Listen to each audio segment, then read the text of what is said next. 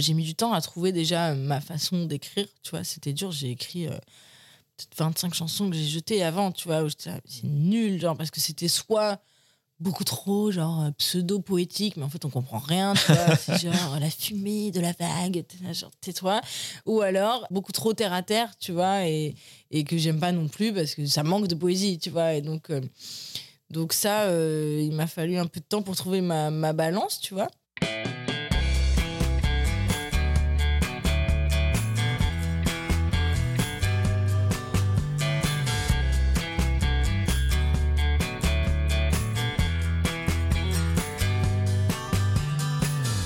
Bonjour à tous, vous écoutez Cadavre Exquis, le podcast qui décompose un parcours inspirant.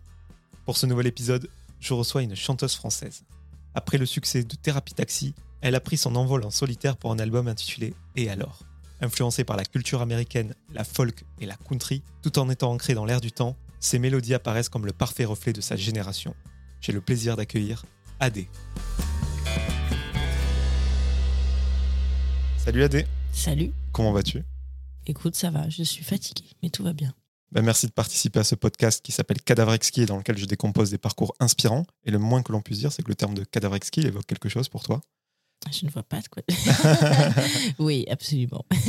T'as baptisé un album comme ça, du ouais, coup. le deuxième album de Thérapie Taxi s'appelait Cadavre Exquis. Et euh, pourquoi justement? Euh, écoute, euh, puisque tout ce groupe était fait de, de contrastes finalement et que on cherchait toujours des, des, des mots qui avaient des significations un peu adverses et, parce que on trouvait que tout ce qu'on disait c'était c'était euh, doux et amer, tu vois et donc euh, et on cherchait un truc comme ça et euh, et puis je sais plus pourquoi tout d'un coup j'ai pensé à ça, je me suis dit en fait c'est déjà dans les mots et puis dans le sens que ça d'une œuvre faite à plusieurs mains quoi et je me suis dit mais en fait ça nous ça nous va bien quoi le côté et puis c'est le côté un peu surréaliste du truc aussi genre euh, ça balaye Ben, Moi, j'ai baptisé ce podcast un peu pour la même raison c'est que pour moi, chaque invité est composé euh, d'éléments disparates, Mm. mais qui créent une entité euh, unique, certes bizarre, mais, euh, mais voilà. Et, si je fais bien mon travail, on va voir plusieurs facettes de ton parcours. Je commence toujours de la même façon avec mes invités pour bien situer. Où est-ce que tu es né et où est-ce que tu as grandi? Et ben je suis née à Paris j'ai grandi à Paris. Voilà c'est pas très fun mais enfin c'est pas très original mais c'est la vérité. Intramuros. Paris intramuros ouais on a beaucoup déménagé mais euh, non euh, rien de rien de fou. Ouais, C'est déjà fou, moi, Voilà. non mais oui je sais mais je veux dire euh, pas de grands mouvements ou de, de, de grands événements quoi.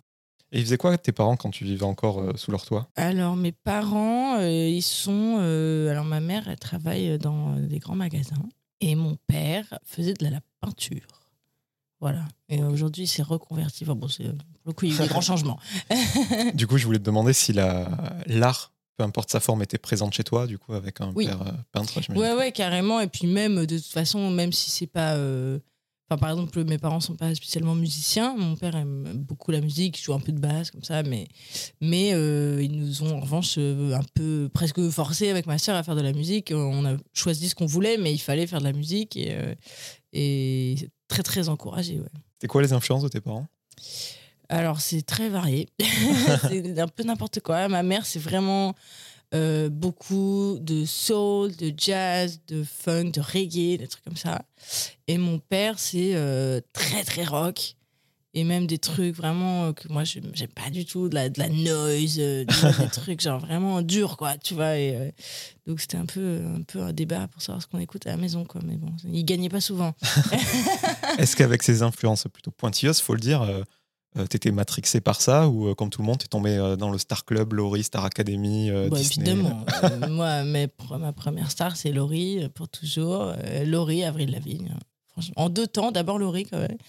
Et bien sûr, la Starac, tout ça, moi, j'adorais. Et, et franchement, ça a forgé une partie de. de- C'était vraiment de la pop et il y avait un truc tellement rassembleur et tout. ça C'est une partie importante, je trouve, en fait. De, de- et le, même, même le fait d'être fan, tu vois, c'est un truc qui est hyper important, quoi. Et, et donc, ensuite, Avril Lavigne, là, c'était carrément la folie, quoi. Avec la petite cravate et tout. Bien sûr. J'ai fait un enregistrement avec Zazie la semaine dernière. Mm. Donc, comme toi, autrice, compositrice, interprète, mais aussi un nom à, à rallonge. Et elle m'expliquait que ça remontait un peu loin. Je voulais savoir si c'était euh, le cas pour toi. Non, bon, en fait, euh, c'est le nom de ma mère et de mon père collé déjà, donc c'est pour ça que ça a l'air plus long que ce que ça n'est vraiment. Et... C'est l'esbrouf en fait.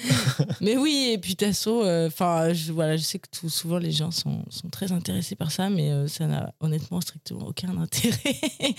donc, euh, donc euh, voilà. Ouais, je trouvais le parallèle marrant. Ouais. Et je voulais savoir si au-delà de, de ces stars que tu as adulées euh, étant enfant, je voulais savoir s'il y avait vraiment une œuvre, ça peut être un film, un album, peu importe, qui t'a vraiment euh, marqué, qui a peut-être eu une incidence sur le, le reste de ta vie? Le reste de ma vie, c'est. Bah, le... Enfin, j'étais pas si enfant que ça, mais le, le premier, le truc vraiment très très important pour moi, ça a été quand j'ai vraiment découvert Coldplay, quoi. Mais j'avais. euh, Je pense que j'avais. Je sais plus, c'est quand Viva la Vida est sorti, donc j'avais genre 13 ans, 14 ans, donc j'étais quand même jeune. Et là, il y a eu un truc quand même, euh, je sais pas, c'était hyper fort, quoi. C'était genre, wow! Et, et à partir de là, j'ai réécouté tous les anciens albums, et là, je me suis dit, mais c'est incroyable, quoi. Et après, je suis allée les voir en concert, et ça, ça, ça a vraiment, je pense, un peu changé ma vie, quoi. J'ai vu le concert, j'ai dit, mais qu'est-ce qui se passe, quoi? Au Stade de France euh, ou- Non, c'était à Bercy. Ah ouais, c'était vraiment pour la tournée. euh. Ouais, c'était pour la tournée de Milo Xilotto. Oh, c'était incroyable. Et t'as fait quoi comme étude? Alors, j'ai fait euh, de l'histoire de l'art. Voilà, un truc qui sert à rien, tranquillement. Ok. Bah, Dans le même style, moi j'ai fait fac de droit. Donc... Bon, voilà. Tu sais pas ce que Ouais, tu vas moi, devenir. Je voulais mais- faire les deux. À un moment, je voulais être commissaire-priseur. Après, je me suis dit non, en fait, ça m'emmerde. Mais, euh, mais j'aimais bien, en fait. hein. C'était cool l'histoire de l'art. Moi, j'aime bien faire des dissertes, aller à la bibli et faire des recherches. Donc, euh, ça m'allait. Tout à l'heure, tu me disais que tes parents ils encourageaient à ta soeur et toi, je crois, de Mm. faire de la musique. Mm. T'as fait le conservatoire, je, je crois. Ouais, ouais, bah, en fait, c'est ça. Il nous a dit. euh, Enfin, surtout mon père qui était très. Je pense que lui, ça lui avait manqué de pas vraiment apprendre la musique. Et donc, il s'est dit, je veux au moins qu'elles apprennent des choses, tu vois. Et en vrai, je trouve ça super. Et, et ma soeur fait plus. Elle en fait plus, elle fait plus de musique et tout. Mais c'est jamais pour rien, en fait. C'est jamais perdu. C'est de la curiosité. C'est aussi de, de l'entraînement euh, mental, d'apprendre des choses différentes et tout. C'est une façon de penser. Donc, c'est c'est hyper bien, je trouve, quand t'es enfant, même si c'est chiant. et que c'était pas toujours marrant. Et donc, ouais, conservatoire, euh, j'ai fait du violoncelle. Et il y a une partie chorale ou pas dans le conservatoire Ouais. Moi, c'est ça que j'aimais bien. En fait, la première année, t'as 6 ans et tu fais pas d'instrument, je crois. Ouais, tu fais juste chorale et solfège. Donc, solfège, c'est hyper chiant. Et la chorale, c'est. Enfin, moi, j'adorais. Genre, en plus, il y avait les choristes qui étaient sortis. donc on, était là à chanter les choristes. J'adorais. Et euh, à quel moment tu as décidé de, de former ton premier groupe? Donc je crois que c'est dans un premier temps avec euh, Raphaël. Ouais. Euh, comment ça s'est passé? En fait, c'est très, c'est un peu obscur parce que, en fait, ce qui s'est passé, c'est que moi, j'étais donc au lycée. Oui, j'étais au lycée. Et euh, on commençait à jouer avec une copine un peu de temps en temps, euh, genre le dimanche, quoi. Et on faisait des reprises de, je sais pas quoi, euh, les Stones, en chantant hyper mal et en grattant comme on pouvait. Et on s'est dit, je crois qu'on s'était dit, il faudrait qu'on trouve quelqu'un. qui écrit des trucs, enfin, qu'on ne sait pas trop ce qu'on cherchait, en fait, honnêtement. Mais on a mis une annonce sur un site euh, qui s'appelait. euh, euh, je crois qu'il y avait deux sites. Il un s'appelait Easy Zik et l'autre s'appelait Zik, des super noms. Ah ouais, mais il existe encore celui-là. Il existe Il encore y a du celui-là. matos et tout. Ouais, voilà. et en fait, euh, et sauf que c'est moi qui ai écrit l'annonce. Et honnêtement, cette, la partie qui est obscure, c'est que je me rappelle plus trop ce que j'ai mis dans l'annonce, mais ça faisait un peu. Enfin, la façon dont Raph le raconte, ça faisait un peu genre. Comme si moi je cherchais quelqu'un pour faire un groupe, tu vois. Mais en fait, il y avait quand même ma pote dans l'histoire, mais en fait, on a tout de suite arrêté de jouer, ça n'a pas du tout marché. Cette annonce est restée euh, dans le désert. Et genre, euh, peut-être. euh, Enfin, ouais, peut-être, euh, je sais pas, genre deux mois après, il y a un gars qui m'appelle, qui m'envoie un mail, un message, euh, genre plein de trucs, qui me dit Ouais, euh, je t'ai laissé un message sur euh, J15 ou je sais pas quoi, c'est et en fait, lui avait mis une annonce où il cherchait quelqu'un, il a vu la mienne, et ça faisait pas longtemps qu'il était arrivé à Paris. Et, et c'était complètement inconscient de, de ma part. Il m'a dit Viens à Piel, on va aller chez moi et tu vas me jouer des chansons. Et moi, j'avais. Bah, j'avais 17 ans, en fait, je crois, ou même pas, 16, 17. Et je suis allée. Ce qui mais me ressemble, mais pas du tout, quoi. En plus, genre, je sais pas pourquoi, j'y suis allée, j'ai- rien dit à mes parents, j'ai pris ma guitare, je suis partie. Et, euh, et, puis, euh, et puis, en fait, c'est comme ça que ça s'est fait. Milky Way, puis Thérapie Taxi. Ouais, Milky Way, euh, donc euh, on jouait le dimanche. On faisait pas grand chose, honnêtement. hein. Lui, il écrivait, moi, j'écrivais pas. Au début, on était- c'était en anglais, dans un anglais extrêmement douteux. En plus, c'était vraiment pas terrible. Et puis au moment, il m'a dit bon, quand même, on va, on va chanter en français. moi, j'étais là, oh non, euh, ça craint. euh. Puis petit à petit, je me suis dit non, en fait, j'avoue, c'est pas mal. Il y avait la femme à cette époque qui commençait à vraiment prendre et on était hyper fans. Et c'est là où je me suis dit ouais, c'est vrai que le français, quand même, en fait, c'est pas. C'est pas nul, quoi, mais c'est vrai qu'il y avait pas beaucoup de choses en français euh, à cette époque. euh. En fait, maintenant il y a que ça, mais ça fait pas si longtemps, quoi. Il y avait Tout le monde le- chantait en les- anglais, quoi. Ce qu'on appelait les baby rockers avec les plasticines, les bébés brunes, Ah oui, etc. oui, mais c'était déjà Après, il y un a un passage à vide. Voilà, en ouais. fait, et nous, on était au- à la fin de ce passage à vide, quoi. Quand la femme est revenue, il y avait la femme et. euh, ah merde, euh, dans la forêt, les scopes. Tu vois, genre c'était un peu ce moment-là. Et où ça redevenait un peu cool, parce que nous, on était très fans de Bébé Brune et tout, mais c'était un peu plus avant déjà. Et donc, on, on a commencé à faire ça. Et du coup, je me suis mise à écrire un petit peu. Puis ça a pris plusieurs formes différentes et des trucs pas, euh, pas ouf. Et puis tout d'un coup, boum, D'ailleurs, si vous cherchez bien, il y a le- votre premier concert à Ouais. deux, je crois, sur, euh, sur YouTube. euh, Ouais, absolument. La première fois que j'ai chanté devant des gens. et où l'harmonica est beaucoup trop loin de ta bouche. euh. Absolument. pitoyable. Bon, Thérapie Taxi, c'est une aventure qui a, qui a duré 8 ans. Ouais. Du et, coup, ouais. la promo, le rapport à la scène, tout ça, vous avez tout appris sur le tas. Quoi, Ouais, bah grave. Franchement, on a été jetés dans la, dans la fosse au lion. Et tu me racontais quand vous étiez deux, donc quand tu allais chez RAF, mais quand il y a une batterie, une basse dans l'histoire. Moi, je viens de province, j'avais un groupe, donc Ouais. c'est- nos parents qui nous amenaient en voiture alors qu'on faisait les rockers, on sortait l'ampli. Mais quand ça se passe à Eh Paris, ça- ben en fait, euh, c'est ça, c'est qu'au début, euh, en fait, au début, on a eu une, euh, la fin de Milky Way, on va dire, on a eu euh, d'abord une personne qui faisait beaucoup de boîte à rythme et puis de la basse et tout, donc on avait encore une toute petite formule, tu vois, en termes de matos. Puis après, tout ça a changé, c'est devenu Thérapie Taxi, et donc on a eu une batterie. Mais bon, la batterie, je me souviens, c'était vraiment un charlet, une snare et un kick, quoi. Et genre, c'est tout, il y avait, il y avait rien, quoi. C'était un, un os, le truc.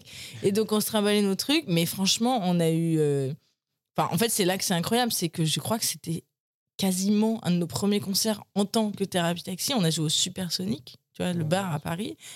Et, et en fait, il y avait un gars dans la salle et, et ça a tout changé, quoi. On n'a pas fait plein de concerts euh, très amateurs, en fait, tu vois, parce qu'il y avait. euh, bah, il y avait un mec qui s'appelle Alexandre Zuliani qui était dans la salle en train de boire des verres et qui a vu, qui a fait, dis donc, euh, c'est pas ouf, mais, euh, mais il a trouvé qu'il y avait un truc. Et en fait, ce mec-là, c'est celui qui ensuite a réalisé toutes nos chansons avec nous. Quoi. Et il a appelé des gens qu'il connaissait, qui nous ont présenté un label. Et puis ça s'est fait comme Ah ouais, ça. ça allait assez vite. ouais. Ah, mais c'était c'est improbable en fait. Genre, euh, Toutes mes questions sur Thérapie Taxi sont complètement naïves parce que je t'avoue que je suis complètement passé à côté de ce groupe. ouais, bah, Mais euh, vraiment.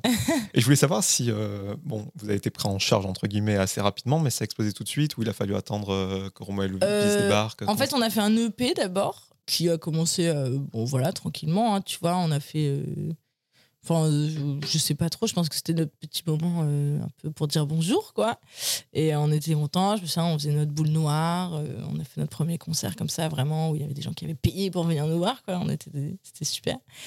Et ensuite, effectivement, on préparait l'album en parallèle et il y a eu, il y a eu, il y a eu Romain il y a eu, bah, enfin, surtout, en fait, il y a eu la. Je pense que la chanson, elle était hyper. Forte quoi. Enfin c'était c'est c'est Raph qui avait écrit ça. C'était vraiment un tube quoi. Genre euh, et on s'en rendait pas forcément compte. Et c'est vrai qu'on l'a sorti du coup en amont de l'album puisque c'était le premier single qu'on- donc quelques mois avant. Et ça a déjà commencé à prendre de fou. Et donc après tout a tout a suivi quoi. C'était un peu la, la traînée de poudre quoi. C'était très bizarre. On parlait de la période au milieu des années 2000 avec les bébés brunes, euh, Mm. Etc. Je, je trouve qu'il y avait plus une notion de groupe qu'au moment où la femme, vous, vous Mm. êtes euh, arrivés. ah ouais Moi, je travaille dans une radio, Mm. euh, je, je le vois, dès qu'il y a plus de deux personnes, on est, de groupe, on est, en on fait. est perdu. Quoi. bah On oui demande que deux gars du groupe. Bah, euh, absolument. Bah, tu l'as senti, ça aussi ouais, bien sûr, c'est très dur d'être un groupe. Franchement, enfin, en France, c'est vraiment pas quelque chose qui est valorisé et c'est pas représenté du tout, quoi. Aujourd'hui, quand tu penses à, quand on te dit, euh, dis-moi un groupe aujourd'hui, tu vois, nouveau, on va dire, qui, qui, qui existe, on va dire, sur la scène un peu médiatique et tout, euh, bah, franchement, euh, il y en a deux, quoi. Enfin, il y a Chatterton et il y a l'impératrice.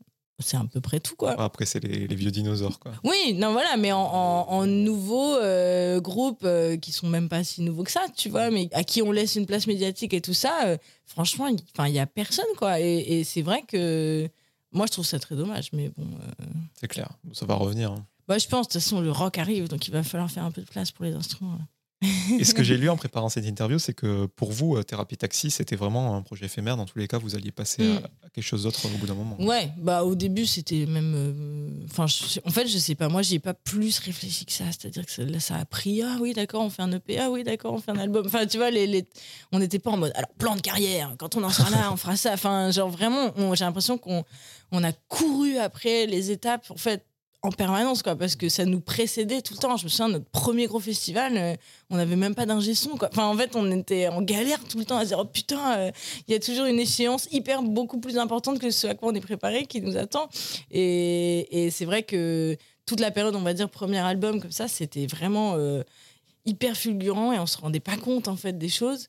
Et à un moment, oui, en revanche, on a quand même capté et on s'était dit, oui, on va pas faire ça tout. Enfin, le projet même, de ce- l'essence même de ce groupe, en fait, c'est la jeunesse, tu vois, c'est le côté ado. euh, tu vois, un peu euh, hyper second degré, euh, Ouais, drôle, tu transgressif, vois, ouais. transgressif, un peu provoque, mais un peu, un peu con, tu vois. Enfin, il y a un truc, c'est ça qui était marrant, tu vois, ça qui était cool. Et, et bon, tu fais pas ça quand t'as 40 ans, tu vois. euh, ça, ça va avec l'âge qu'on avait, quoi. Ça a été quoi vraiment le déclic où vous vous êtes dit, allez, terminé, on finit ça bien euh. Euh, c'est franchement il y a eu le covid quoi. C'était c'était quand même euh, après il y a eu des trucs euh, d'autres trucs mais franchement le, le quand le covid en fait on devait commencer notre tournée des zéniths. C'était quand même l'énorme truc qui devait commencer en avril tu vois. Et le je sais plus c'était quoi le 17 mars je crois tout le monde s'enferme. On était là ok on devait tourner un clip le 18 mars je me souviens donc on a tout annulé et tout et là, euh, tout d'un coup, t'as aucune perspective, quoi. Tu vois, euh, tout s'annule. On venait de sortir un disque. En plus, on avait, pour le coup, on n'avait pas eu trop de chance parce qu'on l'avait sorti l- au moment où il y avait toutes les énormes grèves euh, avec les gilets jaunes et tout ça. Et donc, en fait, tous les médias étaient fermés. Donc, on n'avait pas du tout fait de promotion. Je me souviens, ils avaient acheté des, des affichages métro, mais il n'y avait pas de métro. Tu vois, donc, enfin, tu vois, il y avait plein de trucs comme ça. Ça partait un peu mal, tu vois. On se disait, oh putain.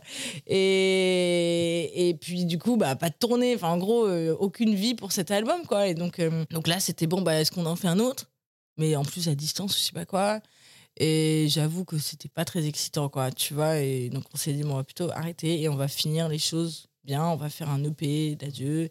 Et après, il se trouve qu'on a pu faire une tournée d'adieu. Donc, on a mis beaucoup, beaucoup de temps à réellement arrêter. Mais, euh, mais voilà, au moins, c'était fluide, quoi. de la promo pour des concerts qui n'ont jamais eu lieu, mais pas de promo pour un single qui a explosé. Exactement. Bah, en fait, nous, on pensait pas que ça allait marcher autant. Enfin, c'était pas du tout le but, en fait. C'était juste de mettre de- des chansons qu'on avait soit pas sorties, soit une ou deux qu'on avait écrites en plus. C'était juste pour dire au revoir euh, de façon cool et pas juste faire un post Instagram, genre allez, merci, bisous, euh, parce que c'était important pour nous de dire vraiment merci aux gens, quoi. Et, et on sort ce truc, mais enfin, on était hyper clair. On était là, on va- Il n'est pas question qu'on fasse de la promo, quoi. Genre, on va pas vivre sur le dos de la bête. C'était les mecs qui, qui, qui vendent leur faim. Genre, bon, on s'arrête, mais euh, avant, euh, tu vois, genre, c'était pas du tout l'idée. Et, et là, le, le single a pris, mais. Enfin, c'était. Moi, j'ai mis vachement de temps à m'en rendre compte, en fait.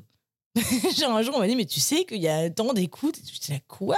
Et genre, c'était très bizarre, quoi. Après, votre singularité, c'est que votre groupe, il s'est arrêté euh, au sommet, quoi. Ouais, mais en même temps, tu vois, maintenant que j'y pense, je me dis, bah, en fait, c'est top, quoi. C'est trop Enfin, bien, ouais. Que le groupe décadent. euh, qui- Bah ouais, et puis c'est c'est une chouette histoire, ça s'est fini en fête, tu vois, au Zénith, à faire de vraiment ouais la fête quoi. C'était triste mais c'était cool et enfin c'était c'était tout en même temps donc euh, donc non je je regrette pas ça franchement, trop bien. T'avais un plan B pour l'après-thérapie taxi? Non. non, non, je me suis mis au boulot pendant le confinement en mode alors, qu'est-ce qu'on fait? Et non, euh, bon, assez vite, je me suis dit euh, quand même, on va, on va tenter le coup, quoi. Euh, mais bon, franchement, j'avais pas de, de plan, j'avais zéro chanson. Et puis, il n'était pas question de dire, bon, bah, je vais prendre celle qu'on n'a pas mis dans les. Enfin, c'était vraiment pas du tout. Moi, je me suis dit, si je tente le coup, c'est que vraiment, euh, j'essaie de proposer autre chose, quoi. Parce que dans le groupe, euh, le fait que vous soyez plusieurs, euh, c'est une notion de contrainte, mais qui par définition affine le, le style, enfin le propos, ouais. l'image. Bien sûr. Là, tu t'es toute seule face à toi-même, le champ des possibles. est- Bah ouais, c'était terrifiant. Hein. J'étais là, ok, alors, qu'est-ce que j'aime? Tout. Bon, ok. à un moment, j'étais là, je vais faire du funk, tout. Après, je me dis, mais non, en fait, je vais faire du jazz. Je dis, mais n'importe quoi, je suis incapable de faire du jazz. En soi, c'est peut-être parmi mes trucs préférés, tu vois, d'écouter du jazz et tout, mais je pense pas qu'il faut que j'en fasse, tu vois. Mais au début, c'est dur, quoi. Tu, tu, personne te pose de limite, t'es littéralement tout seul dans ta tête, quoi. Donc, euh, et donc, ça m'a pris beaucoup de temps de vraiment, euh, à coup de, de playlist et de brainstorm, de, de réfléchir, de me dire, ok, qu'est-ce que quoi Qu'est-ce que- Et si je ne dis pas de bêtises, tes deux premières prises de parole, si je puis dire, en solo, ça a été la compile Molitor. Ouais. Et euh, la chanson avec Et Benjamin Biolay. ouais. Et en plus, tu ne le sais pas, mais tu es venu sur une émission de radio euh, Ah ouais à laquelle j'ai participé à l'organisation, puisque c'est là où je travaille, Ah oui. sur la nuit euh, Biolay, où tu étais en tant qu'invité. Ah, et, oui. et vous Ah avez oui. chanté, euh, du coup, euh, Parc Fermé. Mmh.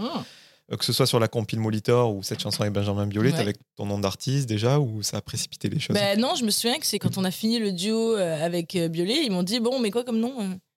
Et j'étais là, AD Ils disaient t'es sûr? J'étais là, non. mais de toute façon, ça va pas être Adélaïde, hein, ça c'est sûr, parce que j'aime pas du tout mon prénom. Et je vais pas commencer à m'inventer un nom, euh, tu vois, c'est- c'est- Ouais. ça va pas quoi. Donc en fait, j'étais là, bah en fait, euh, pas trop une question de choix quoi, c'est juste que c'est AD quoi. Ouais, C'était une évidence. Bah voilà. Mais, mais non, c'était vraiment des, des projets hyper euh, embryonnaires, tu vois, de, de- qui ont posé des, des, des marques comme ça. Mais c'était vachement bien, c'était super. Alors, je te vois complètement mal euh, démarcher euh, Benjamin Biolay alors que t'as rien sorti. Et lui, c'est quand même étrange puisque tu t'es fait connaître avec un groupe qui vient Ouais. euh, te voir Oui, directement. mais parce qu'en fait, lui, euh, c'était via label interposé, évidemment. Il, il a, en fait, on n'avait pas annoncé que le groupe était séparé. Donc, euh, Ouais, il y a eu un pas- problème de temporalité aussi. Bah oui, parce qu'en fait, comme on voulait faire stopper d'adieu et peut-être voir si on pouvait faire des concerts, on l'a pas annoncé tout de suite, tu vois. On a pris un peu notre temps pour faire les choses bien. Et donc, euh, pour nous, c'était fini, mais pour les gens, ça l'était pas, quoi. Et donc, euh, c'était assez bizarre. D'ailleurs, on recevait des messages tous les jours, sortez des trucs, faites des machins. Et, non, et en fait, non, oui, oui, mais euh, non. C'était, c'était étrange. Et donc, en fait, il y a eu, voilà, apparemment une demande de, chanter, euh, enfin, d'inviter le groupe, en fait. Et donc, euh, le label a dit, bah, euh, non. Ça, on pourra pas, mais euh, et du coup, après, bah, écoute, on m'a demandé à moi, donc j'étais contente. Alors, quand on regarde ton projet, euh, déjà sur euh, la forme, sur l'emballage, le fait est que tu t'es trouvé parce que c'est pas pour passer la pommade, mais en termes de clip, de visuel, je trouve que tu as vraiment géré quoi. Genre, euh, je trouve que tu as une superbe image et surtout quelque chose de consistant Mm. à Merci. raconter. Et comme je te l'ai dit, je travaille en radio et je vois beaucoup euh, d'artistes qui viennent et qui malheureusement tout l'aspect marketing parfois est Mm. trop exacerbé euh, par rapport à ce qui les correspond vraiment. Toi, toute cette imagerie, euh, c'est vraiment une extension de toi-même que tu as travaillé, tu as fait des moodboards. euh. Ah ouais, ouais, moi, c'était très, c'était très réfléchi, on va dire, mais. euh, Et en même temps, pas tant que ça. Enfin, en fait, c'était réfléchi pour ne plus avoir à réfléchir après, tu vois. Genre, en fait, c'était comme pour la musique, quoi. C'est-à-dire qu'une fois que j'ai commencé à trouver ce que j'avais envie de faire, à affiner le truc, bah, c'est assez bizarre. T'as comme un espèce de puzzle mental qui commence à se former et où tout reprend sa place. Tu sais, tu fais Ah, mais en fait, c'est ça que j'ai vraiment envie de faire. Et après, bah, tu tires le fil, quoi. Et, et quand tu dis bah, J'ai envie de faire de la folk, avec un peu de country, mais j'ai quand même envie de faire de la pop. Bon, bah alors, ok, bon, bah où est-ce qu'on fait ça? Bon, bah on fait en France. Ah oui, mais on va aussi le faire euh, bah, aux États-Unis. On va aux États-Unis. Bah oui, bah forcément. tadada. Et puis après, tu vois, tu, tu tires le fil. Et, et moi, je suis très visuelle. Donc, euh, moodboard, je fais des dessins, des trucs. Et, puis j'ai vendu mon petit, mon petit rêve comme ça. et puis on m'a dit oui. Si vous voulez faire des moodboards, allez sur Pinterest. Je Mais découvre que maintenant, je ne sais pas Ah pourquoi. bon mais ça existe Oh, depuis la nuit des toute temps. ma vie. Oh là. je suis obsédée par ce site, c'est incroyable. Et j'invite vraiment les auditeurs à aller voir ta chaîne YouTube. Il y a un journal de bord sur ton voyage aux Ouais. États-Unis, etc. Ouais, ouais. Et la question la plus importante de ce podcast, le Grand Canyon, c'est le plus beau paysage de, tous les temps. Euh, franchement, bah, j'ai pas tout vu. hein. j'ai pas vu tous les paysages, malheureusement. Mais y a, ouais, c'est, c'est, honnêtement, c'est assez impressionnant. Genre, euh, tu l'as vu mille fois, mais en fait, t'arrives, t'es là, wow, c'est quoi ce bordel, quoi? Genre, c'est tellement beau, c'est incroyable. Enfin, moi, j'adore. C'était pas ma vraie question, mais je voulais que tu me confortes dans cette idée-là, parce que moi, c'est vraiment le paysage qui m'a Ah marqué. ouais, alors en revanche, il y a un monde de dingue. Nous, on a fait ça comme des boss, donc on dirait qu'il y a personne dans le clip. Mais en fait, euh, j'étais perché sur des rochers euh, pour qu'on ait l'impression. Mais en fait, il y avait un monde de ouf. mais c'était incroyable. Et je disais que ton image, vraiment, elle était euh, très précise, euh, vraiment très marquée. Pourtant, les États-Unis, c'est le pays des contrastes, comme euh, tu l'évoquais tout à l'heure en parlant du cadavre exquis. Mm. À côté du Grand Canyon, euh, il y a- il y, a Brice Canyon où il fait Mm. moins deux. Enfin bref, Ouais. justement, pour catalyser vraiment cette image, c'est pas trop compliqué d'être dans un pays où chaque heure, tu as un paysage différent. Bah, en même temps, c'est ça qui est intéressant, je trouve. Enfin, moi, c'est ce qui m'a vraiment marqué quand on a fait ce voyage, c'est que en fait, on a, on a commencé à Nashville, donc qui est quand même vachement à l'est. Finalement. C'est sud-est, quoi. Et ensuite, euh, on a repris un avion parce que c'était vraiment trop long sinon. Et on est allé au Nouveau-Mexique. Et de là, on a conduit jusqu'en Arizona et euh, Los Angeles, tu vois. Et donc là, on a vraiment vu le sud, euh, le désert. Tu passes des, des trucs très rocheux et après, tu arrives à Phoenix, c'est euh, les, les, les cactus euh, géants. Puis après, tu arrives à LA. là, mais ça n'a rien à voir, c'est que toutes des pelouses, euh, genre au poil de cul, tu vois. Genre, et quand on était à Nashville, littéralement six jours avant, il a neigé. Alors qu'on était en train de cuire à Phoenix. Enfin, tu vois, genre. Et j'étais là, mais en fait, c'est ça n'a pas de sens ce pays. En fait, c'est un, continent le truc, tu vois. et, c'est très fascinant et c'est pour ça que c'est aussi intéressant et que, et que ça se reflète dans tout, quoi, dans la musique, dans tout. Il n'y a, y a aucune limite en fait. Pour aller plus loin que ce que tu viens de dire, euh, tu avais des rêves en termes de road trip, que ce soit des films euh, comme euh, Thelma bah, et Louise, bah, les livres bah, on the Thelma et Louise, moi, c'était mon rêve. évidemment, ça m'a vachement marqué. Après, c'est surtout des trucs des trucs d'ambiance. Si, un autre film, mais il est nul, mais il est trop bien. Quand j'étais petite, j'adorais un film qui s'appelle Crossroads avec Britney ah, Spears. Bah ouais, bah ils font exactement le voyage. Euh, ils vont vers Los Angeles, il me semble. Puis tu sais, ils s'arrêtent dans les bars euh, pour chanter euh, karaoké, pour faire du fric et tout. Enfin, genre, moi, ça me faisait rêver, quoi. J'étais là, genre, wow. Et après, c'est des trucs d'ambiance, de. Juste, tu vois, de lumière, en fait. Je sais pas comment dire, genre pas, un de mes films préférés, je pense, c'est Sur la route de Madison, tu vois. C'est au milieu de nulle part. Avec Clint. Avec Clint, avec Mary Streep surtout. Et c'est. C'est même pas dans cette région-là, mais il y a un truc qui, moi, m'a toujours euh, intrigué. Je sais pas pourquoi. Mais euh, c'était assez émouvant de voir tout ça en vrai. Si vous voulez compléter votre film au road trip, je ne peux que recommander pardon, Rencontre à Elizabeth un peu sous-côté, ah, ah, avec le road trip. Moi, il est dans ma liste euh, à chaque fois. J'en parle. Mais bien sûr. Bah attends, t'as vu le carnet avec la carte, euh, les playlists et tout qu'elle lui fait? Moi, c'est exactement ça que j'ai fait pour mon voyage en fait. C'est lui, c'est Orlando Bloom. Orlando Bloom et Kirsten Dunst. Eh ouais, non mais c'est absolument génial ce film. J'adore ce film. ça c'est fou qu'on parle de ce film. Nashville, quand on y va, c'est forcément voilà pour s'imprégner de, de l'ambiance, enfin, ou les États-Unis au plus global, mais euh, surtout enregistrer avec des musiciens du, cru. Toi, tu as vraiment recherché euh, des sonorités particulières. Est-ce que tu peux nous en parler? Bah, En fait, euh, quand je me suis dit, euh, ouais, en fait, un de mes premiers achats, par exemple, quand j'étais euh, jeune, quand j'avais genre 14-15 ans, je suis acheté un harmonica, tu vois, genre parce que j'adorais Bob Dylan et que je trouvais ça trop stylé et que, et que c'était pour le style, tu vois, mais je trouvais ça trop bien et tout. Et mine de rien, en fait, quand je repense à tous ces détails, tu vois, je me dis, mais en fait, ça m'a toujours euh, vachement euh, bercé et sans trop savoir pourquoi, tu vois, mais bon, parfois, c'est pas, on pas obligé de savoir pourquoi. Et du coup, j'avais envie de ces sonorités-là. Et je me suis dit, ben, c'est pas forcément incompatible avec la pop. Les gens ont décidé que ça l'était, mais en fait, euh, un banjo, euh, c'est rien d'autre qu'une espèce de guitare bizarre, tu vois. Donc tu peux très bien lui faire jouer euh, de la pop. T'es pas obligé de jouer du banjo country. Tu vois ce que je veux dire? C'est la guitare, on joue du jazz, du rock, du hard metal, on joue de tout avec. Donc euh, un banjo, on peut très bien s'amuser avec. Et, et donc je me suis dit, bah moi j'ai envie de ces sonorités là. Mais je veux pas faire un album parodique de country, surtout pas, tu vois, c'est vraiment pas ce que je veux. Ouais, ça aurait pu être l'écueil. bah ouais, et moi j'étais un peu terrorisée par ça. C'était vraiment trouver la limite. Je disais toujours le mot c'est hybride, quoi. Il faut trouver l'hybride et que ça soit un album de pop française, mais qui utilise ces sonorités. Donc j'ai dit, pour faire ça, pour ne pas parodier, la première chose à, je pense, ne pas faire, c'est de chercher des mecs français qui jouent un peu de banjo et dire bon, bah ce sera très bien non, tu vois, moi je me suis dit, en fait, faut y aller, tu vois. Puis ça n'a pas de sens, je vais pas faire un album qui, qui raconte, on va dire, même juste dans les sons, ça, et après dire, ah non, d'ailleurs, je suis jamais allé. bon, c'est pas grave, hein, tu vois, non, ça n'a aucun sens, tu vois. Genre, je voulais faire les choses euh, bien, quoi, et puis vivre des rêves et tout. Je me suis allez.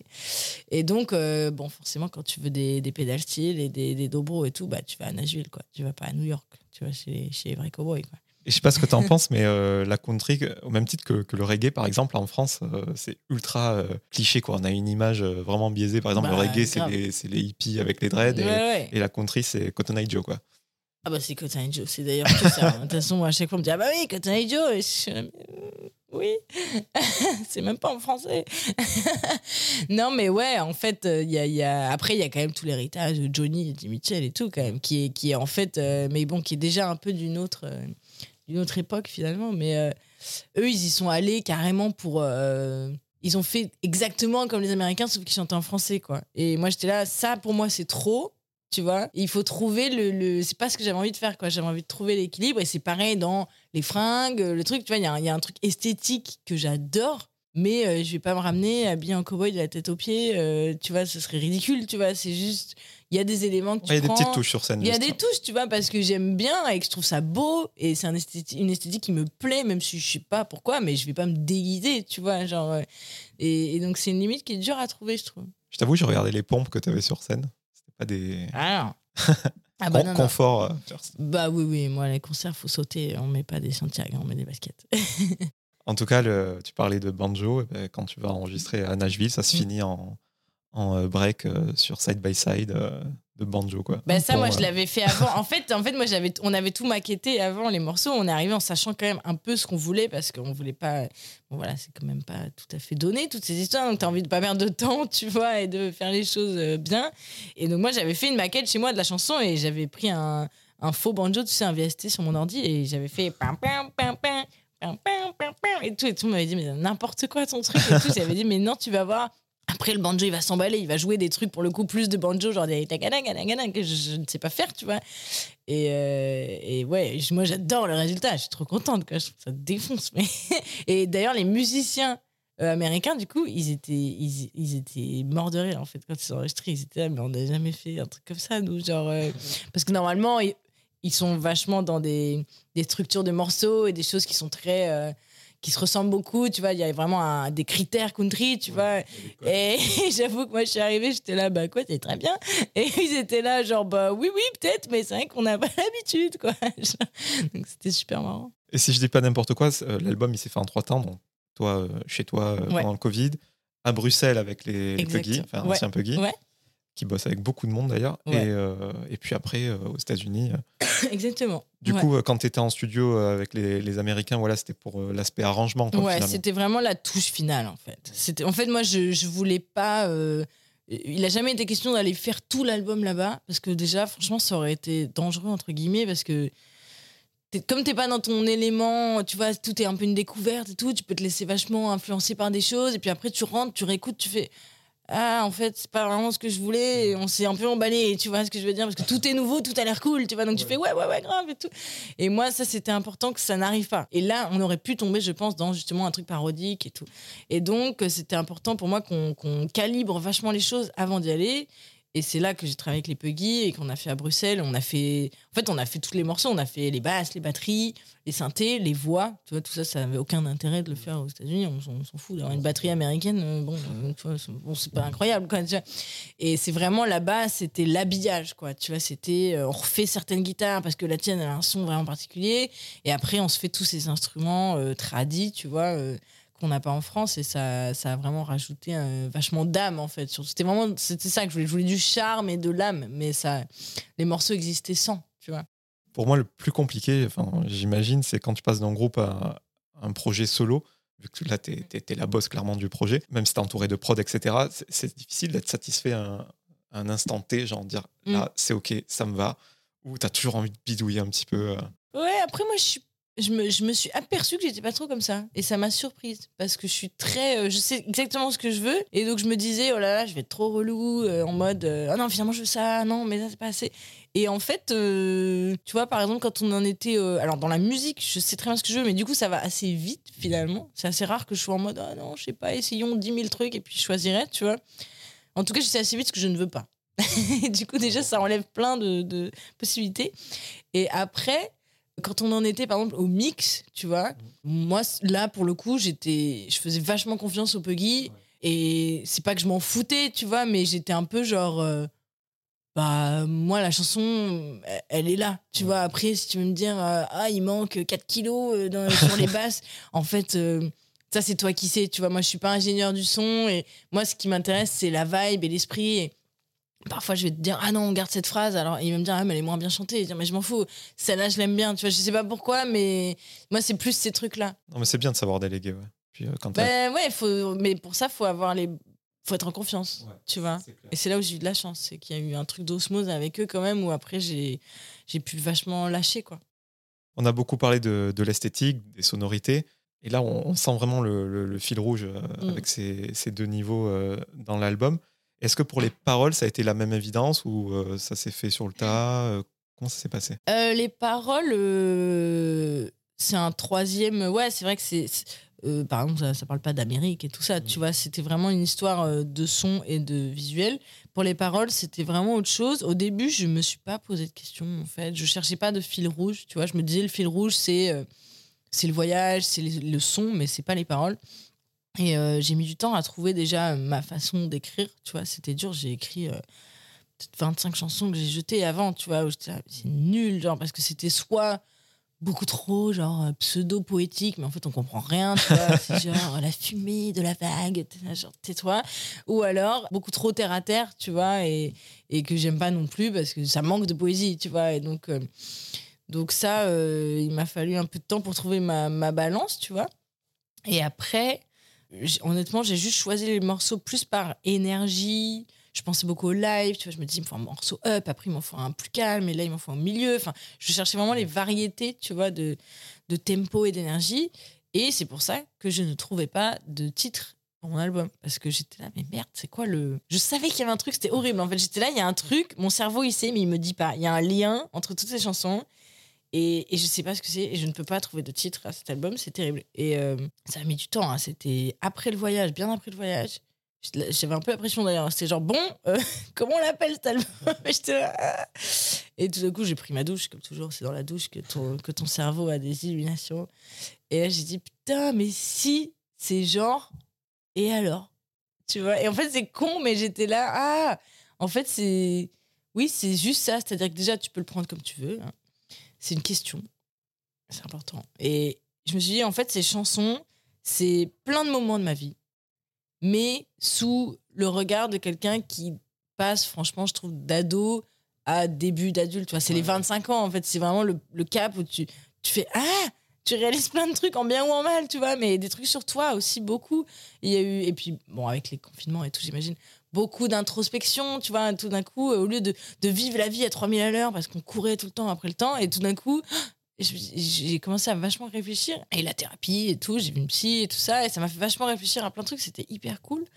Et je me suis dit, bah, cet album, en fait, il y a des chansons qui sont soit des, des questions, soit des, des... Je me mettais face à mes propres échecs, tu vois. Il y a des chansons sur, euh, je sais pas, par exemple, Les Silences, c'est une chanson qui parle euh, complètement du, du- quand tu es dans une relation que tu es complètement incapable de communiquer avec la personne avec qui tu es et tu t'en rends même pas compte. C'est un blocage tellement intense en toi, tu vois pas ce que tu as fait de mal et tu te dis, bon, bah, de toute façon, euh, le silence a gagné. Enfin, c'est c'est comme ça, quoi, on n'y arrive pas.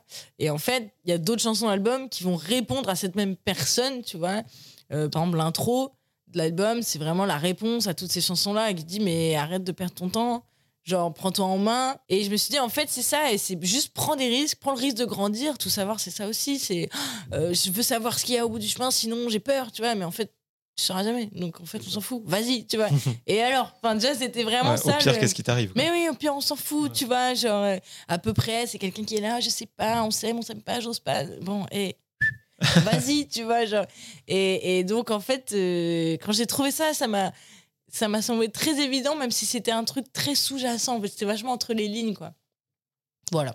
Euh, En tout cas, Mission réussie, parce que moi, quand j'écoute ton album, je vois un état d'esprit, comme tu viens de le dire, et surtout une tranche de vie, quoi. Bah ouais, moi, je veux pouvoir regarder et écouter ce disque quand j'aurai euh, 70 ans, tu vois, et me dire euh, Ah putain, euh, ça c'est quand j'ai fait ci, ça c'est quand j'ai fait ça. Et c'est pour ça que dans le, dans le livret, par exemple, du disque, j'ai mis vachement de photos aussi, euh, euh, pas du tout posées et tout, des photos souvenirs, tu vois, du, du voyage. Et je me suis dit, genre, il faut que ça soit comme un album photo souvenir et que, et que ça soit un, un moment de vie, quoi. Ah, On sent clairement que c'est pour toi dans 30 ans, c'est ton petit journal intime. Ouais, mais c'est ça, quoi. C'est carrément ça, mais d'essayer de rendre euh, le plus accessible possible aux gens, quoi. Et le français, c'était euh, obligatoire pour euh, ce Oui. projet? Ouais, ouais, c'était pas une question du tout, euh, j'avoue. C'était normal. Et je voulais te parler de, de Tout savoir. Mhm. Commencer avec une chanson comme ça, c'est un miracle. Enfin, Ouais, bah, c'est un une très bonne maison de disques. Franchement, j'ai eu tellement de chance. euh, Euh, ouais, en fait, euh, je sais pas trop. On a dit, ils m'ont dit ça, c'est le single. J'ai dit euh, ok. Et du coup, c'est la seule chanson qu'on a produite avant le voyage parce que sinon, en termes de, timing, on n'aurait pas pu l'avoir à temps. Et donc, on, a fait les banjos et les pédales style à distance avec un mec euh, à distance. Et c'était un peu bizarre d'ailleurs, mais au final, ça rentrait bien. Et, euh, et on avait cette chanson, là, tu vois, tout le reste de l'album n'était pas du tout fini. Et puis il y avait cette chanson finie. euh, J'étais là, putain, c'est cool. c'était très bizarre, tu vois, comme temporalité des choses. Et puis, bah, on l'a sorti. Et ouais, bah, je sais pas. Tout d'un coup, ça a marché, quoi. C'était très. Enfin, moi, j'ai pas de, j'ai pas d'explication euh, plus que j'ai de la chance et j'ai un label qui a super bien bossé, quoi, parce que c'est eux. hein. Parce qu'il y a les, sonorités, mais il y a aussi le propos. Parce que celle-là, cette chanson, Tout savoir, c'est vraiment aller de l'avant, quoi. Ah bah oui, oui, clairement, c'est aller de l'avant. En final, c'est une chanson, euh, c'est peut-être parmi les chansons les plus intimes, dans le sens où je me parle vraiment à moi-même. Alors, il y a des gens qui ont compris complètement autre chose, mais pas de problème. Non, ça, ça me va très bien. Mais, euh, mais en soi, euh, parce que sinon, les autres chansons, souvent, je parle d'un détail, d'un sentiment, d'un truc que j'ai vécu, mais je le, souvent, j'invente beaucoup autour, tu vois, parce que j'essaie de trouver un angle qui fait que les gens vont vraiment pouvoir se l'approprier. Parce que c'est, il s'agit pas non plus de euh, juste raconter ma life, quand on s'en Ouais. fout, tu vois. C'est vraiment, euh, il faut que les gens se le, se le prennent et ils me disent, ah, moi, ça me fait penser à ça. Et je me dis, mais c'est génial, tu vois. Mais pour le coup, tout savoir, c'était peut-être la plus intime euh, où, ouais, je me parle à moi-même. Je me dis, ouais, ouais, t'as changé, mais, mais en fait, c'est bien. Genre, euh, faut pas avoir peur du changement, tu vois, c'est cool, genre, continue, tu vois, t'es es sur un bon chemin. Et j'avais besoin, en fait, j'avais besoin que quelqu'un me dise ça. Donc, je me dis, bon, je vais me le dire à moi-même parce que ça va être plus simple. En tout cas, maintenant, tu as des chiffres de rappeurs là sur, euh, sur les plateformes. Ah. Et on est presque atteint le, le syndrome du euh, putain, je l'ai trop écouté, quoi. Ah c'est ouais. bon signe, quoi.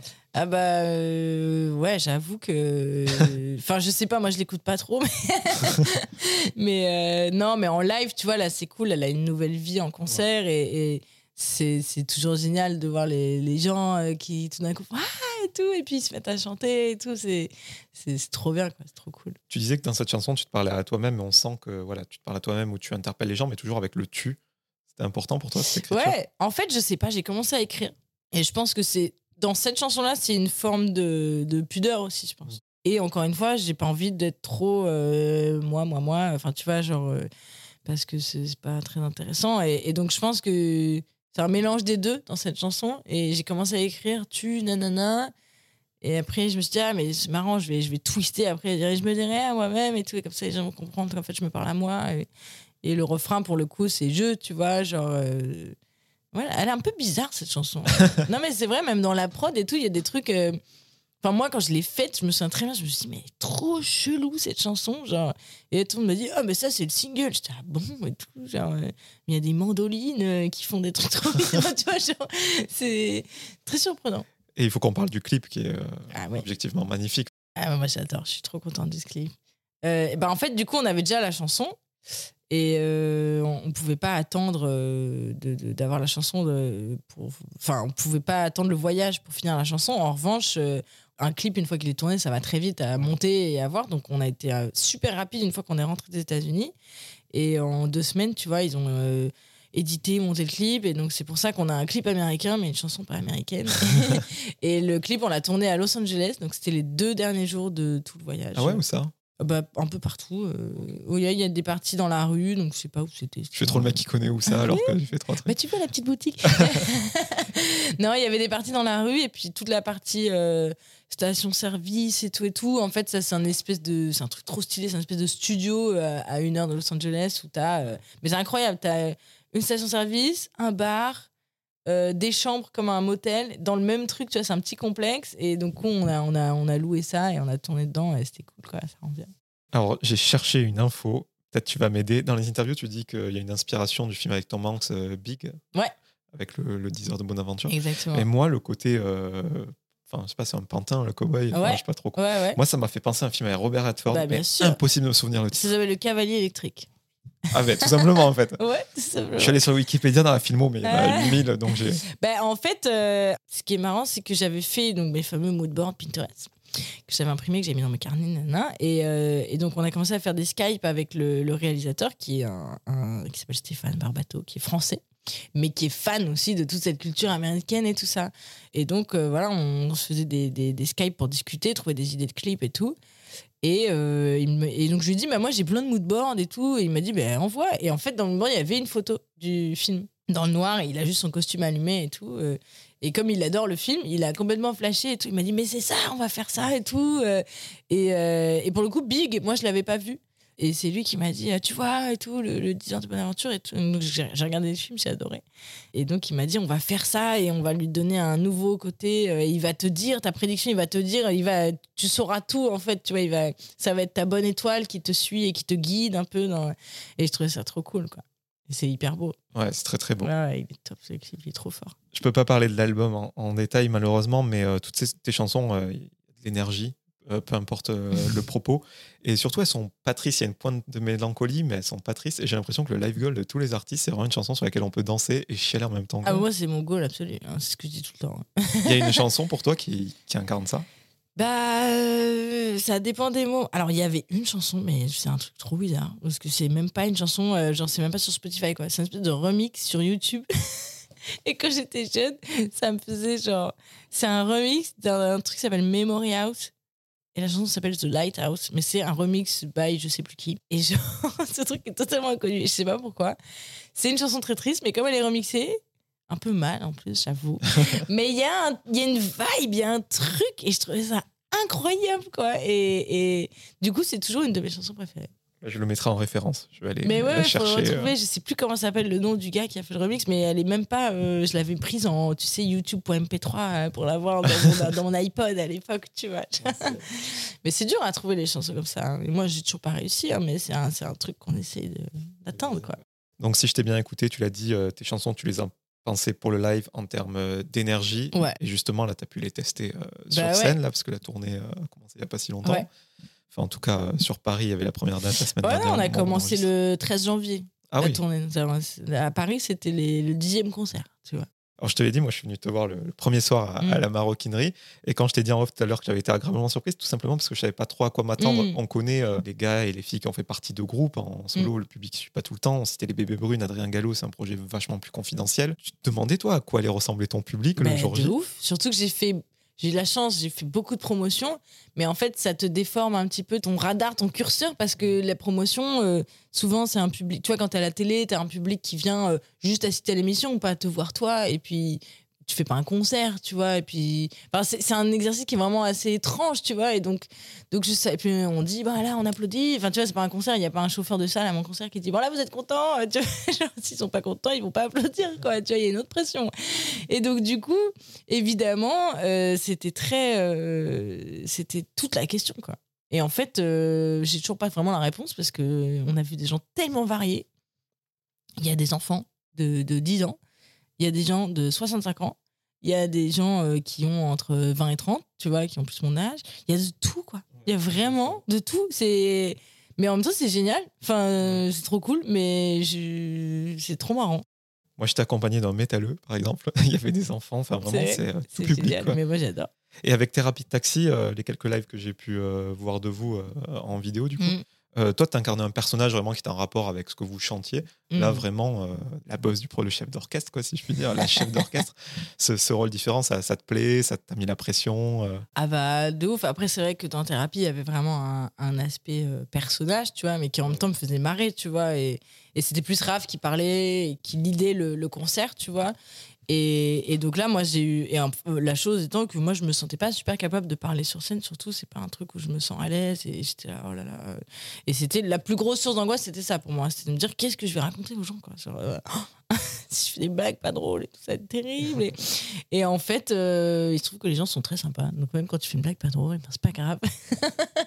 on y va, on se jette à l'eau. Et en fait, euh, ça se passe très bien pour l'instant. Et je commence même à prendre du plaisir à faire ça. Et c'est un tout autre exercice, quoi. En fait, là où euh, c'est vrai que je joue un peu un personnage dans le groupe, ici, euh, j'essaye d'être super naturel, en fait. Et, et alors, c'est dur parce que ça veut dire que tu te, tu te montres un peu plus, tu vois. Et en même temps, tu es toujours un petit peu un personnage. Vu que tu es sur scène, tu peux pas être euh, complètement naturel, ça n'existe pas, tu vois. Donc, euh, mais c'est hyper intéressant. Et puis, je me suis fait un groupe de, de, de titans avec moi. Donc, on Bah, fait- justement, j'allais t'en Ah parler. ouais. Moi, je suis personne pour t'enlever ton angoisse euh, de, de seul en scène, tout ça, mais moi, je trouve que tu es vraiment excellent dans le rôle, parce que tu l'as dit, tu es naturel, tu fais des vannes. Euh, le groupe, il est vraiment euh, intégré.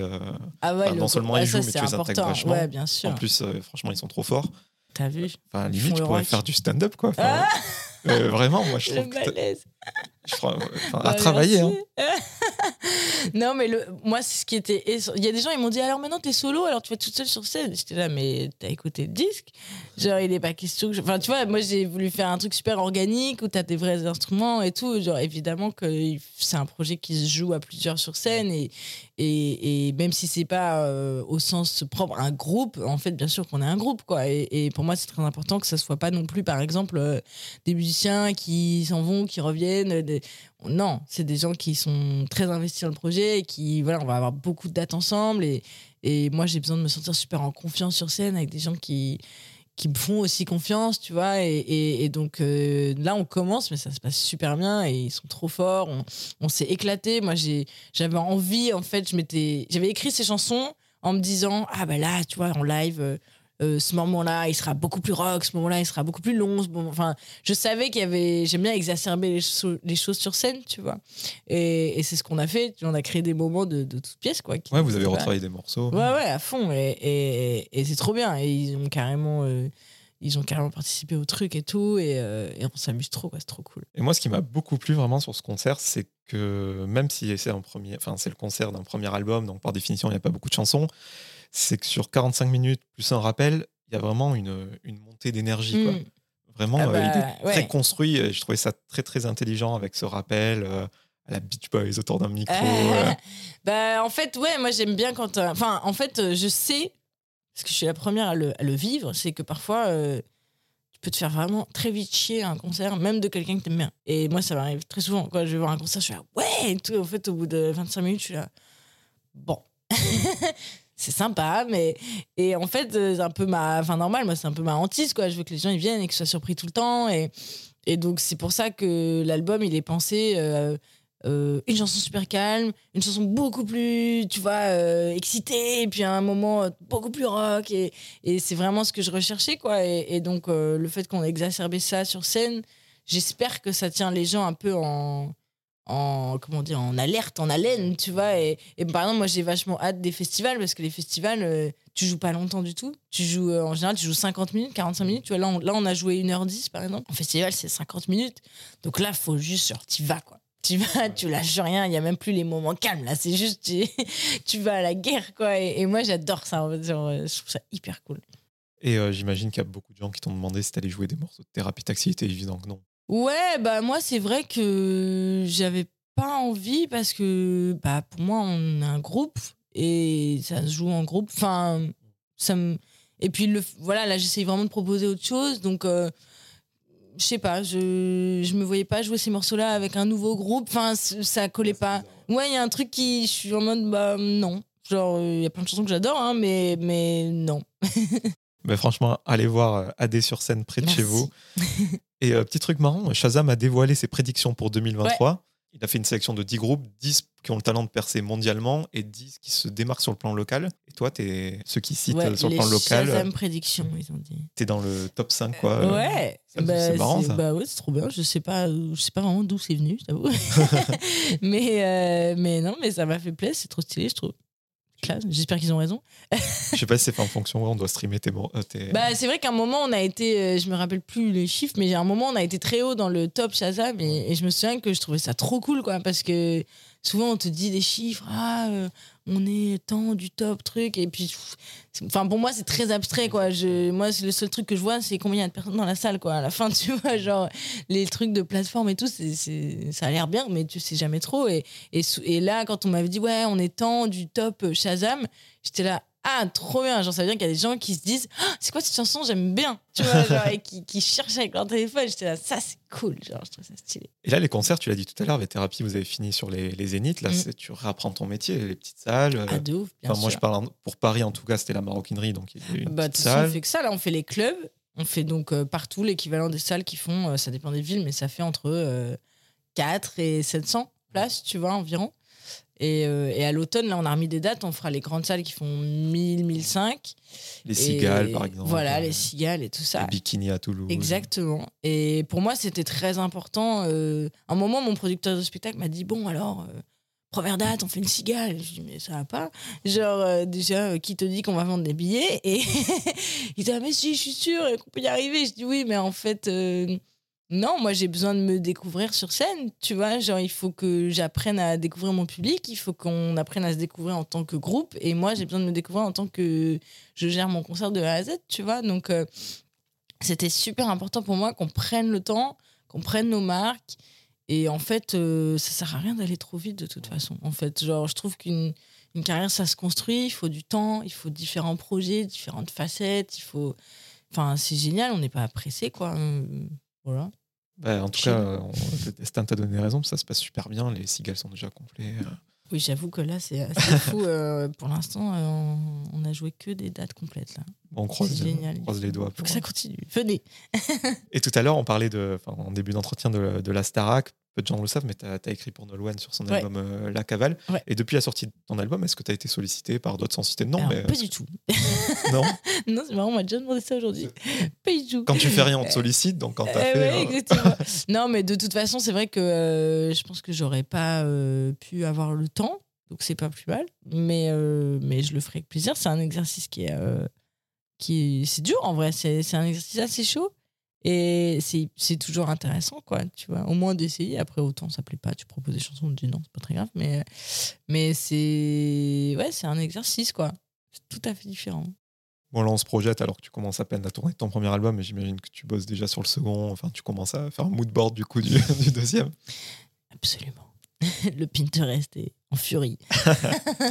Bon, en tout cas, je sais très bien que tu vas tendre à autre chose euh, pour proposer. Ouais, grave. De toute façon, moi, c'est mon, c'est mon, c'est mon dada.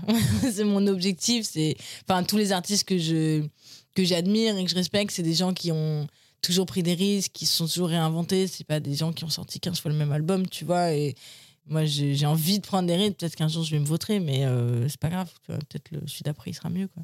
Peut-être le, le prix à payer pour pas être après euh, stigmatisé dans un seul style Ouais, et jamais en sortir. Et ouais. puis surtout, pour moi, être un artiste, c'est, proposer des choses auxquelles les gens ne pensent pas. En fait, tu vois, donc là, tu leur as proposé un truc. Alors, euh, c'est génial, euh, ça, ça plaît à des gens et tout, c'est, genre génial. Mais en même temps, euh, si, tu, si tu fais toujours la même chose, bah, tu prends aucun risque. Et après, il y a des gens qui aiment pas les nouveautés, qui vont toujours. Il y aura toujours des gens qui te diront Ah, mais t'es mieux. est-ce que tu- Oui, mais en fait, euh, moi, je m'épanouis pas. Enfin, tu vois, genre. Donc, euh, donc on verra quelle forme ça prend. Ce sera probablement du rock. Tout à l'heure, tu as dit que tu avais enregistré 25 morceaux pour le premier album. Tu en as Mm. gardé de côté pour une éventuelle réédition ou c'est tout à la poubelle? Ouais, il y en a. Non, il y en a. Il y en a deux qui étaient vraiment finis, finis. Et c'est juste moi qui étais complètement euh, obsédée par le fait qu'il fallait que 13 morceaux dans cet album. Et donc on en a enlevé deux. Mais qui sont très cool. J'aimerais bien qu'on les sorte un jour. Donc ça, c'est bien possible que si on fait une réédition, ça soit dedans. Et puis entre temps, c'est vrai que j'ai écrit d'autres choses. Justement, après le voyage aux États-Unis. euh, Ça Voilà, nourri. euh, Bah oui, il y a des chansons qui parlent plus. Parce que là où les textes ne parlaient pas d'Amérique, là, il y en a quelques-uns qui, qui sont apparus, tu vois. Donc, euh, donc euh, je- en tout cas, il y a matière pour faire une réédition. donc, on verra, ouais. eh ben, on verra. Voilà. Pour terminer cet entretien, Adé, euh, quelques petites questions en rafale pour mieux te connaître euh, Allez. sous un prisme différent. Bah, justement, tu parlais des groupes que, que tu aimais. Euh, moi, je voulais savoir, en, en ce moment, t'écoutes quoi? En ce moment, j'écoute. euh, putain, j'écoute tellement de trucs différents. Euh, j'ai écouté beaucoup de rock. Et je suis allée voir une chanteuse qui s'appelle Aléla Diane, qui fait de la, vraiment de la folk et tout. Et elle avait un groupe qui l'accompagnait, qui faisait sa première partie, qui est trop bien, qui s'appelait The Hackles. C'est H-A-C-K-L-E-S. Qui est absolument inconnu. Et j'ai trouvé ça trop beau. Mais alors, c'est vraiment de la country euh, bluegrass presque. Genre tradi, tu vois. Mais c'est trop beau. Genre, franchement, c'est canon. Mais ils ont genre 1000 abonnés, quoi. J'écouterai. ouais, c'est beau, c'est trop bien. Et pour prolonger la, question culturelle, euh, c'est un film et un bouquin là, me. Alors, un film, un bouquin. Je viens de lire la biographie, enfin l'autobiographie de Debbie Harry, voilà, en livre. J'étais un petit peu déçue, j'avoue, mais euh, je sais pas trop ce que j'attendais en même temps. Genre, juste, j'aime bien Debbie Harry, donc j'étais contente, mais, euh, mais euh, ça m'a pas mis en transe non plus. Et un film, euh, j'avoue que j'ai tellement rien regardé dernièrement, c'est très triste, mais j'ai pas du tout. Enfin, en fait, quand j'ai du temps, euh, je regarde pas des films, quoi. Genre, Ok, pas de souci. ouais, là, j'ai rien sous la dent. Je voulais savoir si tu avais une routine matinale incontournable. Euh, ouais, sauf comme ce matin quand je dois me lever à 6h50 pour faire des matinales radio. Là, la, la routine part en éclat. Mais sinon, euh, je, vais, euh, je vais à la salle. Je pousse de la fonte. non, en vrai, ouais, je vais, je vais à la salle. Pas trop longtemps. Je fais euh, une petite euh, 40 minutes, tu vois. Je fais Bah, cardio, un petit truc. Ouais, ouais. Ça, c'est important. Une petite douche, un petit déj. Tout est petit. et après, euh, et après c'est parti. Est-ce que tu as une peur irrationnelle? Ah, J'en ai plein. je sais même pas, j'en ai plein. Ouais, je suis un peu obsédée par le temps, quoi. Mais bon, comme beaucoup. hein. Mais c'est pas si irrationnel que ça, tu me diras. Bon, et pour terminer, Adé, fort de tout ce que l'on vient de dire, j'essaie de, voilà, de faire découvrir ton parcours de manière certes synthétique, mais je pense euh, assez complet.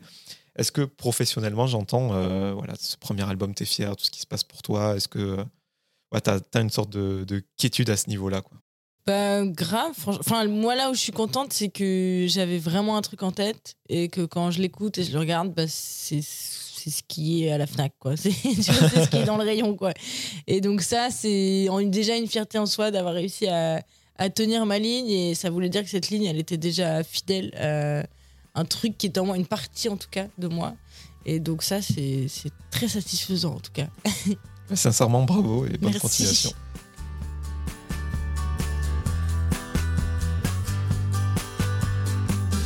Merci à toutes et à tous d'avoir écouté cet épisode avec AD. Si vous voulez soutenir le projet, vous pouvez mettre 5 étoiles sur Apple Podcast et Spotify et vous abonner à Cadavre Exquis sur toutes les plateformes de streaming. Je vous donne rendez-vous très bientôt en compagnie d'un nouvel invité.